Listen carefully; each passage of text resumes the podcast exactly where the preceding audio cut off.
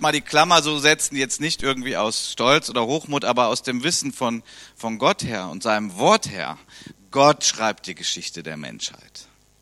Er schreibt die Geschichte der Menschheit. Er hat die Menschen geschaffen. Er hat alles geschaffen und er schreibt seine Geschichte. Er wird auch das letzte Wort haben. Und da so mittendrin ist dann auch die Kirchengeschichte, als am Pfingsten die Kirche, die Gemeinde Jesu gegründet wurde. Und davon sind wir auch ein Teil. Und wir können lesen, sowohl im Alten Testament als auch im Neuen Testament, Gott hat mit Menschen Geschichte geschrieben. Und wie ist das bei uns so? Oft schauen wir ja auf solche Heroes, auf solche Menschen, da sagen wir, wow, was für ein Mensch und was hat er geschafft und wie gut hat er das gemacht und so will ich auch sein. Das Geheimnis der Geschichtsschreibung Gottes ist total anders. Dasselbe ist, dass Gott mit Menschen Geschichte schreibt, aber das Interessante ist, er sagt nicht, ich guck mal, wen ich so finde, wer so richtig klasse ist, wer so richtig alles drauf hat, sondern es ist oft eher sogar andersrum. Er nimmt die Menschen, die gar nichts drauf haben oder die Menschen, die Verletzungen haben, die, also auch innere, die durch schwere Zeiten gegangen sind. Und damit schreibt Gott Geschichte. Die, die jetzt so die Helden sind, die uns im Neuen Testament beschrieben werden, die Helden im Alten Testament, das waren Menschen wie du und ich aus Fleisch und Blut, mit Problemen, mit Anfechtungen, mit Sorgen und mit ganz schön harten Zeiten, wo die durchgegangen sind. Damit schreibt Gott Geschichte. Man kann es auch so äh, festhalten, das steht im Korintherbrief mal, damit am Ende alle Ehre Gott gehört. So ist das. Am Ende gehört alle Ehre Gott. Und deswegen schreibt er gerade durch das Schwache Geschichte durch Menschen, die sagen, ich kann das eigentlich nicht, aber Herr, hier bin ich, gebrauche mich.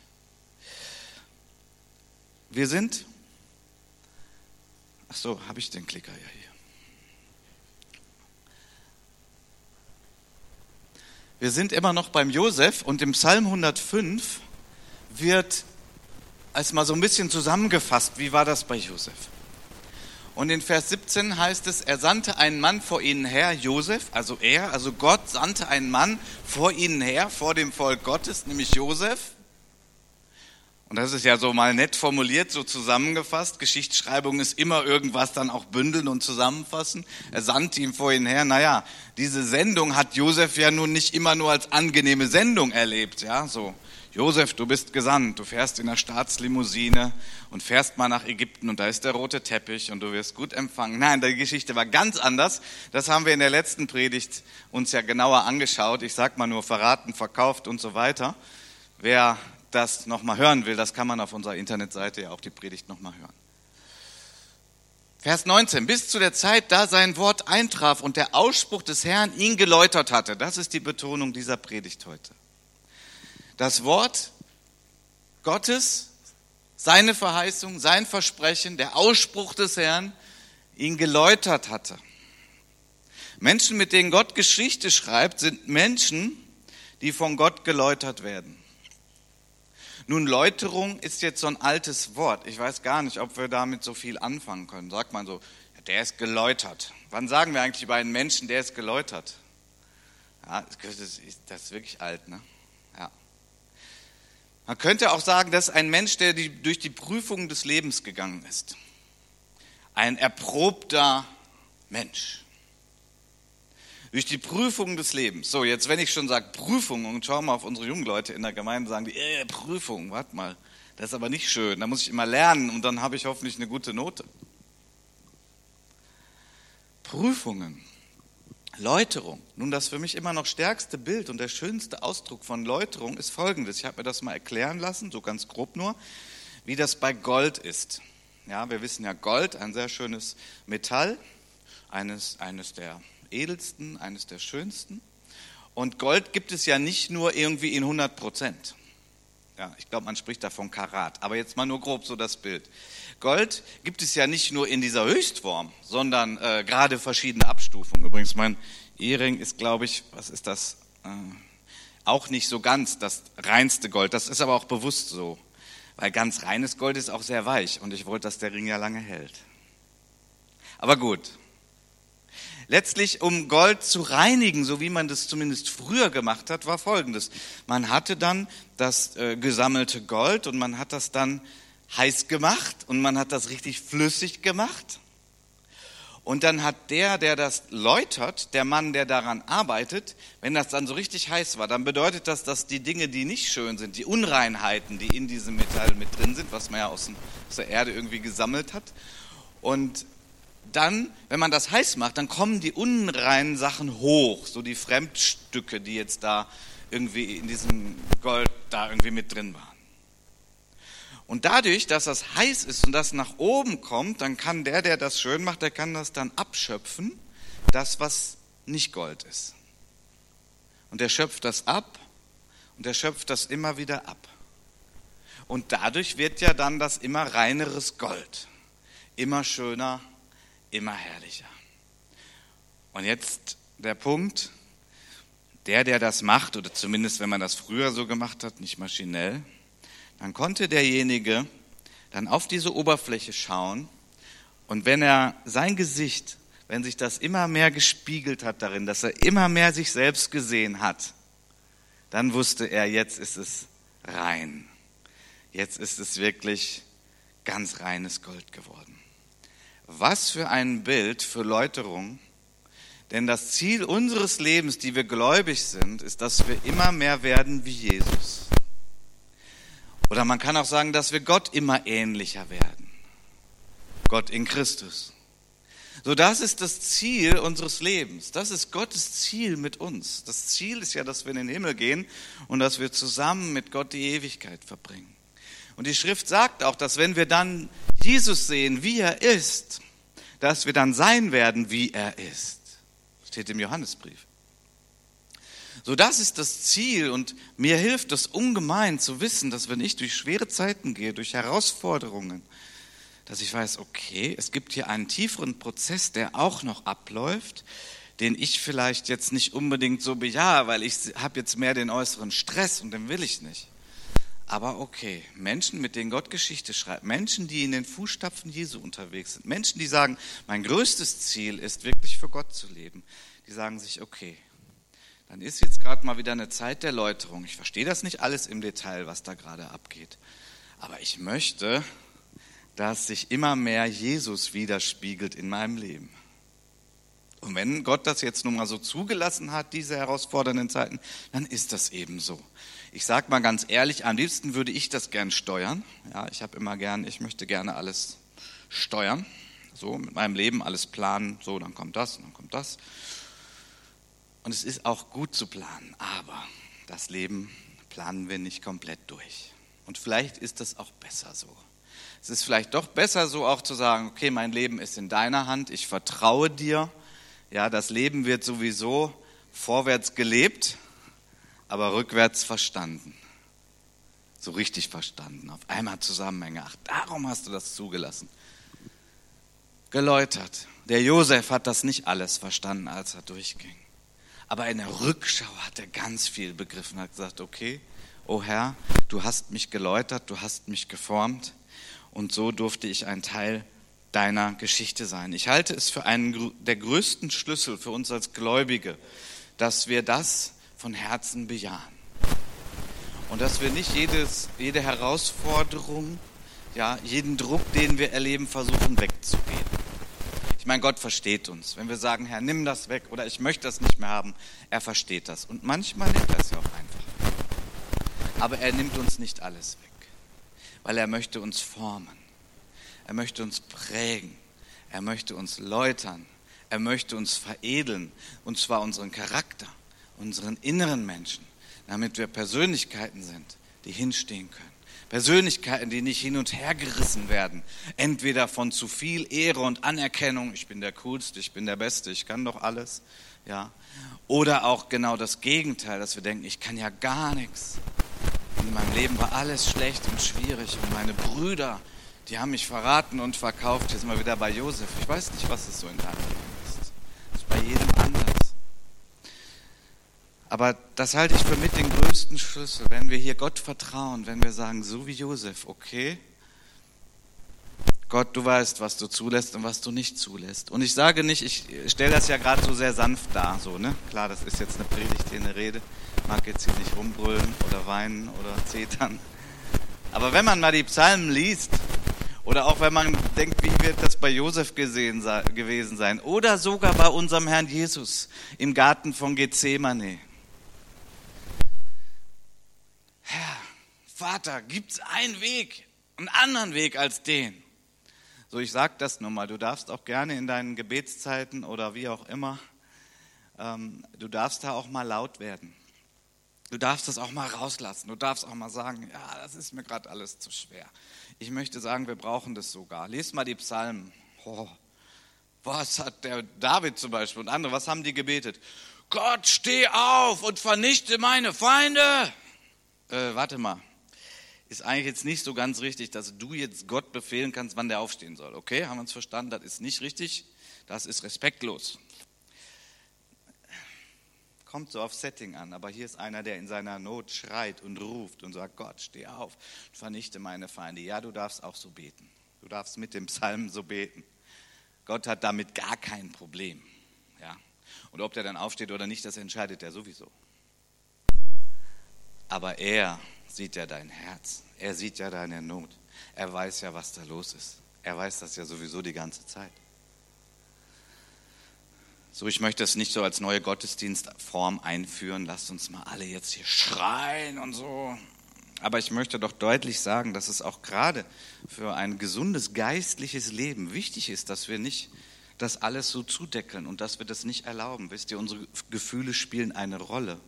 Wir sollten nicht aufgrund von Gefühlen die wichtigsten Entscheidungen unseres Lebens treffen. Das ist ganz wichtig. Aber Gefühle haben wir alle. Und wenn du die nur zudeckelst und wenn die nicht geäußert werden dürfen, Gott hat unsere Gefühle geschaffen. Und er möchte, dass wir die auch äußern vor ihm. Weil wenn wir sie vor ihm äußern, dann können sie auch zur Ruhe kommen oder Erklärungen finden. Manche Reifeprozesse unseres geistlichen Lebens scheitern daran, dass wir glauben, das dürften wir nicht tun. Aber nochmal, lest die Psalmen, wenn ihr mir da jetzt nicht glaubt.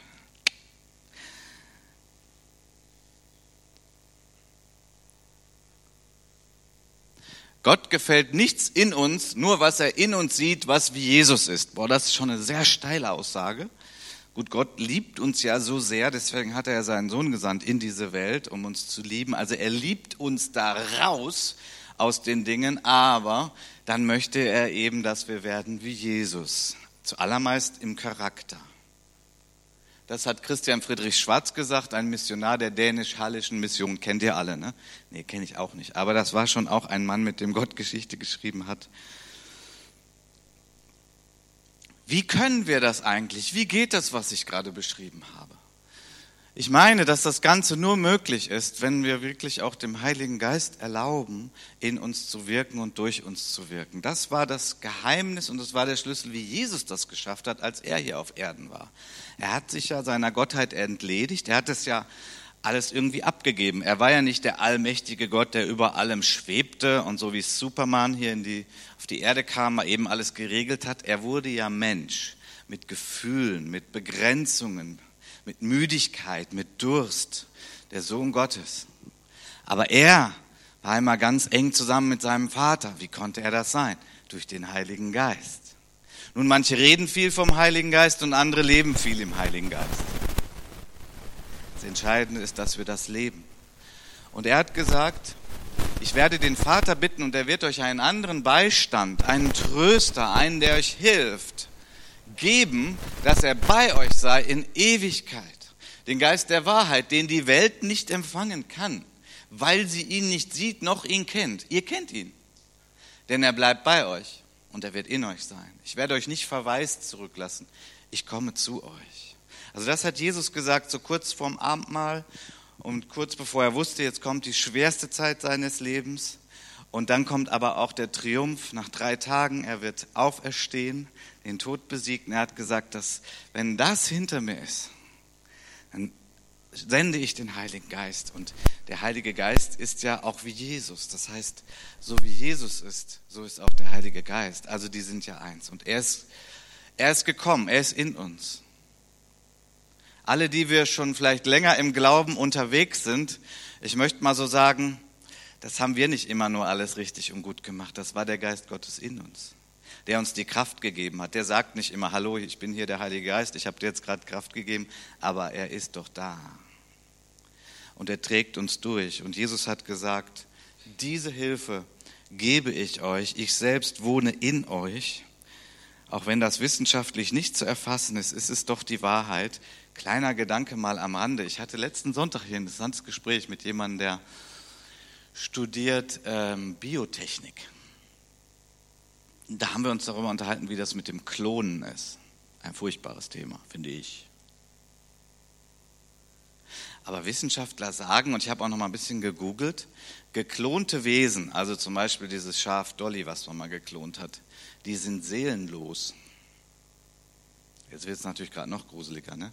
Aber ich finde, es ist irgendwie ja fast ein Gottesbeweis, oder? Die sind seelenlos. Also wenn, wenn Menschen was reproduzieren und sei es noch die DNA so gleich, diese genetische Kette, was nicht drin ist, ist, ist die Persönlichkeit, ist das eigene, ist das Besondere. Du magst so sagen, ja, wie ein Schaf hat es überhaupt eine Seele? Ja, ich meine schon.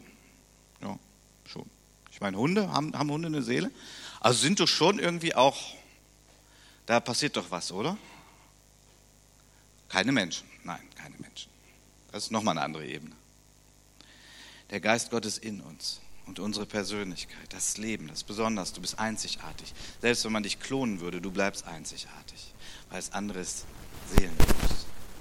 Ich habe gelesen von einem Wissenschaftler, der da tiefer drin ist. Er hat gesagt, das Schlimmste, was passieren könnte, wäre, wenn ich geklont würde. Nicht, weil er sich schlecht findet, aber weil dann da jemand ist, der so ist wie er, so aussieht wie er, aber keine Seele drin. Boah, gruselig.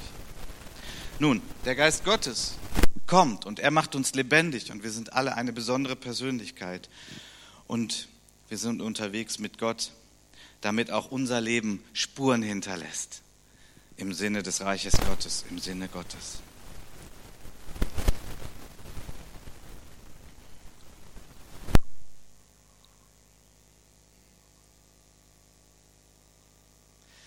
In Lukas 6 hat Jesus etwas sehr Interessantes erzählt. Und ich nehme mal direkt hier Vers 40, weil darum geht es mir. Und dann gucken wir aber auch den Zusammenhang an.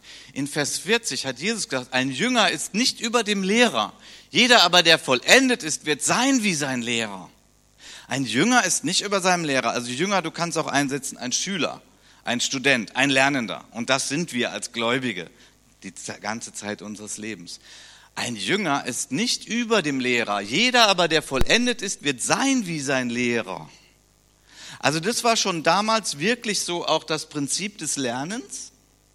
Man suchte sich einen Lehrer, einen Rabbi und man lernte von dem, indem man auch so ein Stück weit das Leben teilte und beobachtete, wie verhält er sich, wie geht er mit anderen Menschen um, Vielleicht, wie betet der, wie lebt er mit Gott, wie kommt er mit sich klar und so weiter. Und so lernte man. Übrigens wird heute immer noch so gelernt. Das läuft aber viel unbewusster ab. Aber das ist so. Wir lernen von anderen Menschen, wir gucken uns Dinge ab. Deswegen ist es so wichtig, dass wir uns von den richtigen Leuten etwas abgucken und von denen lernen. Vielleicht nicht aus allen Hollywood-Filmen immer versuchen, das Leben zu lernen, was übrigens gar nicht das Leben ist. Weil da ist ja immer alles schick. Also bestimmte Elemente von Filmen. Jesus sagt, ein Jünger ist nicht über dem Lehrer, jeder aber der vollendet ist, wird sein wie sein Lehrer. Und das sagt er natürlich auch über sich selbst.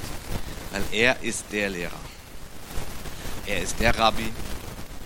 Er ist der Vollendete. Und jeder, der von ihm lernt, ja, wir werden ihn nie überholen, wir werden nicht über ihm sein, aber wir werden von ihm lernen und dann werden wir sein wie er.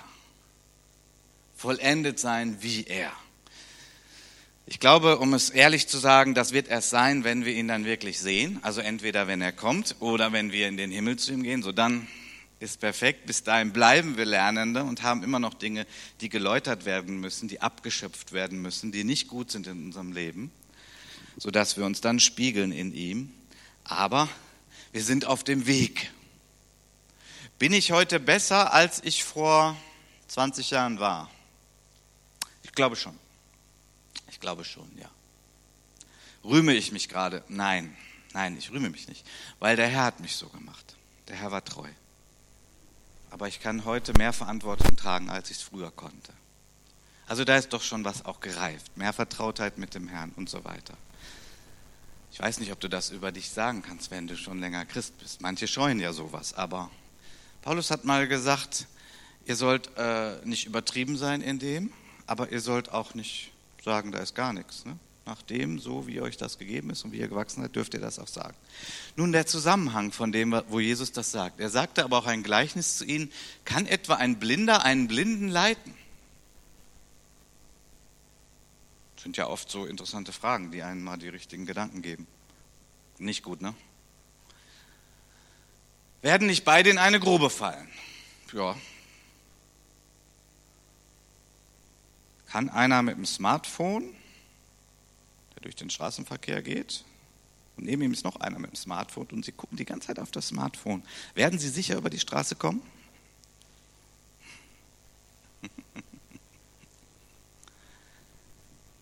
Gut, das war jetzt nur mal so ein Nebenbei.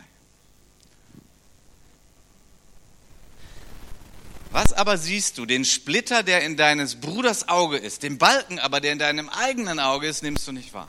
Wie kannst du zu deinem Bruder sagen, Bruder, erlaube mir den Splitter herauszuziehen, der in deinem Augen ist, während du den Balken in deinem Auge nicht siehst? Heuchler, zieh zuerst mal den Balken aus deinem Auge und dann wirst du klar sehen, um den Splitter herauszuziehen, der in deines Bruders Auge ist.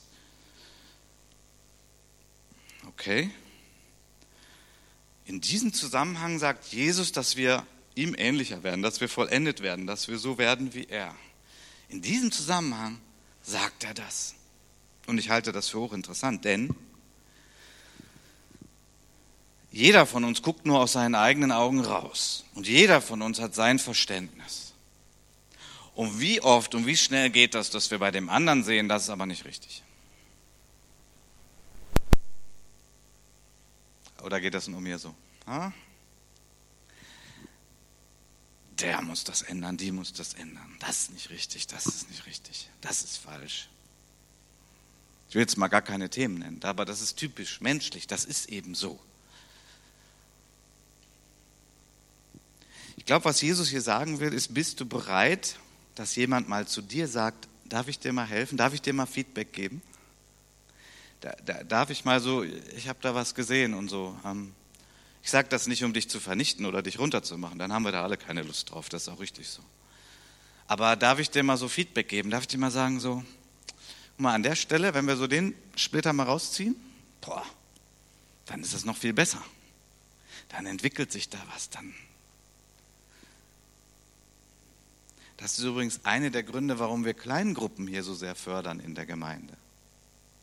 Weil das, was ich gerade beschreibe, das können wir jetzt hier gar nicht machen. Stellt euch mal vor, ihr würdet jetzt alle zu mir kommen und sagen, Carsten, darf ich mal eben eine Splitter rausziehen bei dir? Weil ich habe schon festgestellt, das könntest du besser machen, das könntest du besser machen, das könntest du besser machen, das könntest du besser machen. Und wahrscheinlich hättet ihr mit vielen der Dinge sogar recht. Aber wie soll das denn funktionieren? Genauso andersrum, wenn ich jetzt sagen würde, okay, fangen wir mal an, Heiko. Also du, ich hätte da mal eine Sache, da können wir noch mal drüber reden, das könnten wir noch mal ein bisschen verbessern. Jetzt guck mal, der Heiko, ja, da ist eine vertrauensvolle Beziehung, ne? da würde das sogar jetzt gut gehen. Das ist einer der Schlüssel, warum sowas geht, eine vertrauensvolle Beziehung ist. Aber ich könnte doch jetzt nicht hier zu jedem gehen, das ist hier Gottesdienst, das geht ja gar nicht. Aber in der kleinen Gruppe, vielleicht in der Familie, das hat aber gewisse Grenzen, wenn die Kinder irgendwann auch bereit sind, mal ihre Wege zu gehen. Ich rede ja jetzt nicht von bösen Wegen oder die Gemeinde zu verlassen, ne? davon spreche ich ja nicht, aber dann müssen die schon ihre Wege. Deswegen Familie ist auch auf jeden Fall so ein Ort, aber der hat dann auch Phasen des Lebens, wo das dann auch anders geht. Kleine Kinder werden mehr geleitet, ältere Kinder, da muss man immer mehr loslassen, wenn man nicht will, dass der Sohnemann mit 45 immer noch zu Hause auf dem Sofa sitzt und das Leben nicht meistern kann.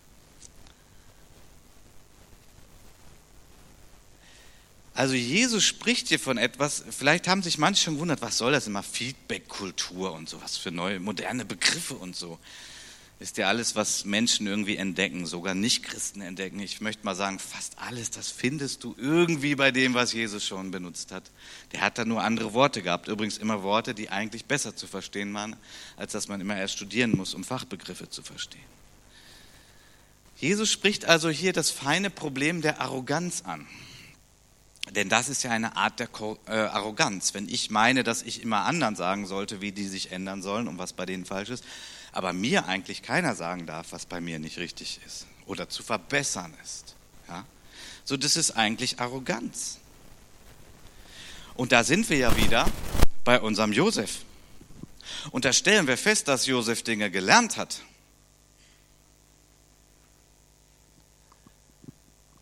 In 1. Mose 41, Vers 15 heißt es, letzte Nacht hatte ich einen Traum, begann der König, und keiner kann ihn deuten, aber ich habe erfahren, dass du, du Josef, Träume auslegen kannst, sofort nachdem du sie gehört hast.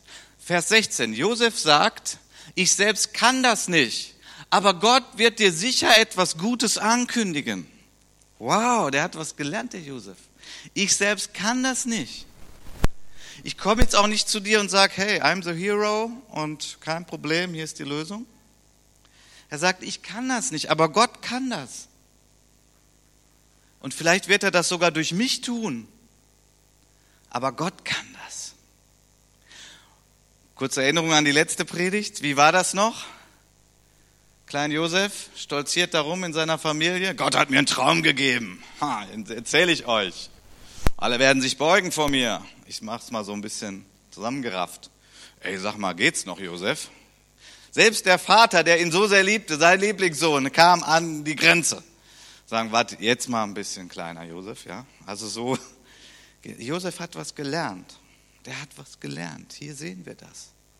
Ja, er hat nicht gesagt, Gott ist nicht mehr mit mir oder ich kann gar nichts. Er hat gesagt, Gott wird das tun. Also ich selbst aus mir, aus meiner Kraft kann das nicht. Aber Gott wird das tun. Hier ist also eine Läuterung passiert, diese Arroganz, die ist abgeschöpft worden von Gott. Ja? Dieser Stolz, diese Eigenmacht, diese Hybris, dieses Ich mache das schon, ich kann das schon. Gott hatte da eine ganze Menge abgeschöpft. Ich möchte uns fragen, wollen wir das? Dass Gott das bei uns abschöpft. Übrigens mit Stolz ist es ja so ähnlich wie mit Reichtum. Ja? Also wer ist reich? Immer die anderen, oder? Die anderen sind reich. Nein, ich, wir sind nicht reich, oder? Wir haben das, was wir, man könnte auch mehr haben. Hm. Gut, ich will das ja nicht jetzt über euch alle kippen. Jemand hat ja auch schon angedeutet, nein, ich habe verstanden, ich bin sehr reich. Ja, wir sind alle sehr reich. Und mit Stolz ist aber manchmal ähnlich. Stolz, wer sagt denn schon, ich bin stolz? Also im Sinne von Sünde, von Überheblichkeit, aber dir fällt wahrscheinlich jemand ein, der stolz ist, oder?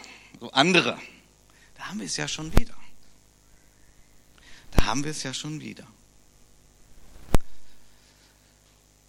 Also Jesus möchte das abschöpfen in unserem Leben. Er möchte uns läutern, weil dann sind wir auch fähiger, tragfähiger, dass Gott mit unserem Leben etwas machen kann.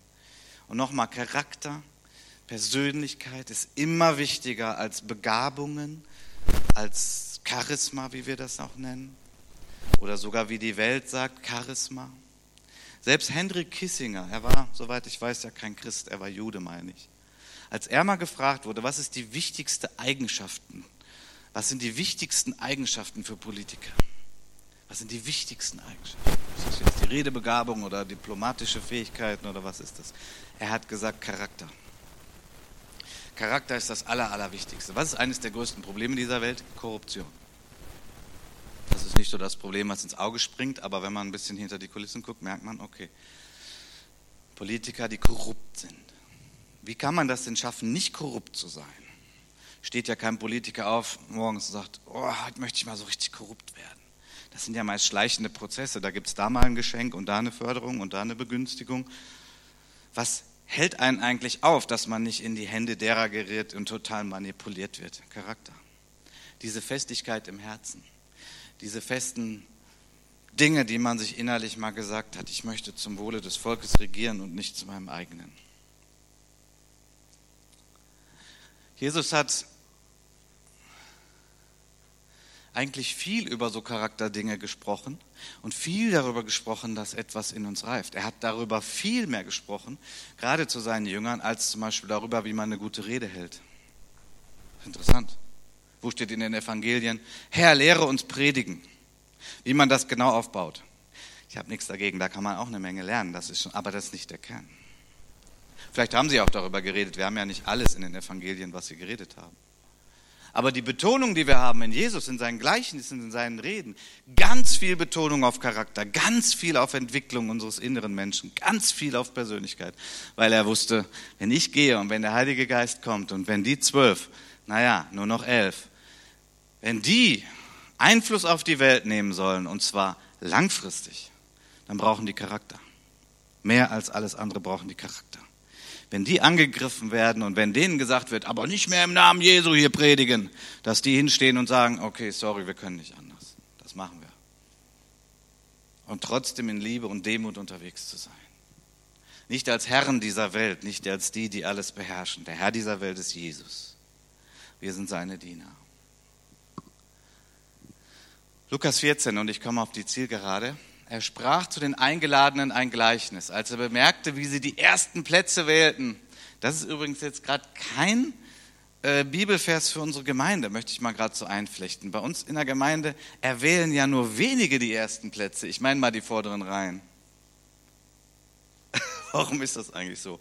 Naja, das ist mal ein Thema für sich, oder? Aber es sitzen doch einige hier vorne erst. Also nochmal eine Einladung. Wir haben immer oft noch Stühle hier vorne frei. Man darf da gerne sitzen. Ja, aber gut, anderes Thema. Hier geht es ja jetzt eher um den, was so in unseren Herzen ist und wo wir so hindrängen. Natürlich sind manche so demütig, dass sie das nie tun, aber vielleicht in ihrem Herzen denken, warum hat man mich nicht darum gebeten? Er sprach zu den Eingeladenen ein Gleichnis, als er bemerkte, wie sie die ersten Plätze wählten und sagte zu ihnen, wenn du von jemandem zur Hochzeit eingeladen wirst, so lege dich, lege dich, das war damals üblich, also kultureller Unterschied, man lag zu Tisch, ja? Also das machen wir heute nicht so. Lege dich nicht auf den ersten Platz, damit nicht etwa ein Geehrterer als du von ihm geladen sei und der, welcher dich und deinen äh, dich und ihn eingeladen hat, kommt und zu dir spricht, mach Platz. Dann wirst du anfangen, mit Schande den letzten Platz einzunehmen. Vielleicht ist das ja der Hintergrund, dass ihr so gerne weit hinten sitzt, aber ich sag mal, ihr seid eingeladen, vorne zu sitzen. Gut, aber hier, worum geht es? Es geht etwas wieder in unserem Herzen. In unserem Herzen, darum geht es. Wo sehen wir uns? Wo gehören wir hin? Ja, wir sind Gottes Lieblinge. Ja, wir sind auserwählt von ihm. Er liebt uns. Wir sind einzigartig, das stimmt. Aber wo ist das, wenn wir als Menschen miteinander unterwegs sind? Wie kann das sein? Wieso ist der jetzt mehr geehrt worden als ich? Wieso hat der mehr Anerkennung bekommen als ich?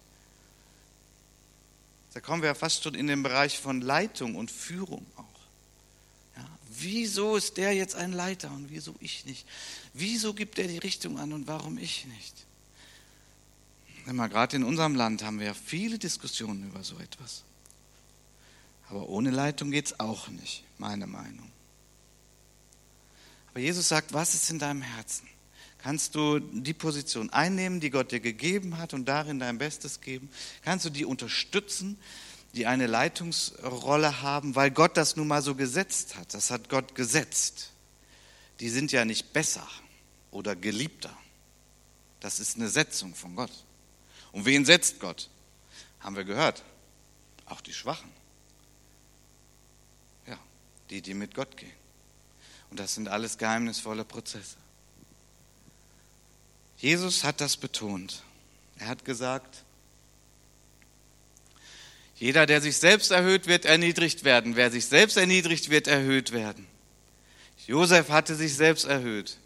Dann wurde er erniedrigt von den Umständen, von den Brüdern. Dann war er demütig.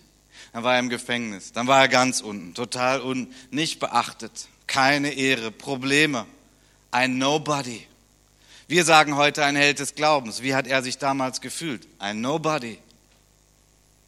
Dann hat Gott ihn wieder erhöht dann hat Gott ihn wieder erhöht und hat ihn gebraucht, um Geschichte zu schreiben im Volk Gottes und ihn zu einem Vorbild zu setzen, wovon ich glaube, dass sogar Jesus in seiner Zeit hier auf Erden, der das Alte Testament gelesen hat und immer wieder gelesen hat, hat er, okay, so wie Josef, irgendwie scheint mein Weg auch zu sein, so wie Josef. Es gibt so viele Parallelen zwischen Josef und dem, was Jesus dann hier auf Erden erlebt hat. Nun, ich möchte schließen mit einer Bibelstelle. In Lukas 14, in 1. Mose 50, Vers 20 heißt es, und das sagt Josef damals, ihr zwar, ihr hattet Böses gegen mich beabsichtigt, Gott aber hatte beabsichtigt, es zum Guten zu wenden. Das sagt er zu seinen Brüdern, als es zu einer unglaublichen Versöhnung kommt. Einer Versöhnung von diesen Brüdern, die ihn verraten, verkauft und was nicht noch alles haben. Josef geläutert, sein Herz gewachsen in Liebe, Vergebung, keine Rache mehr, Güte. Jetzt, wo er richtig draufhauen könnte, jetzt, wo seine Stunde wäre, zu sagen, boah, das haben die mit mir gemacht. Es wäre gerecht gewesen, wenn er richtig draufgehauen hätte. Es wäre gerecht gewesen. Genugtuung. Ich möchte sehen, dass ihr jetzt auch mal leidet. Ich musste so leiden, ihr habt das gemacht. Hier ist wieder dieser Schlüssel. Josef hat gesehen, ja, meine Brüder haben das gemacht, aber Gott hat es zugelassen. Gott hat es zugelassen. Ihr hattet Böses gegen mich beabsichtigt. Gott aber hat es zugelassen. Und deswegen hat sich das gewendet. Ich möchte schon mal das Lobpreisteam nach vorne bitten. Wir wollen auf die Zielgerade kommen. Ich möchte euch einfach diese Frage heute mitgeben. Wie bewertest du die Phasen deines Lebens? Vielleicht bist du gerade in so einer. Vielleicht sind auch Menschen zu dir gerade nicht gut. Kannst du die Hand Gottes entdecken? Kannst du vielleicht sehen und im Glauben vielleicht erfassen? Und ich meine wirklich im Glauben. Ähm, Glauben ist Vertrauen, das ist auch nicht alles verstehen. Später wird man vielleicht mehr verstehen.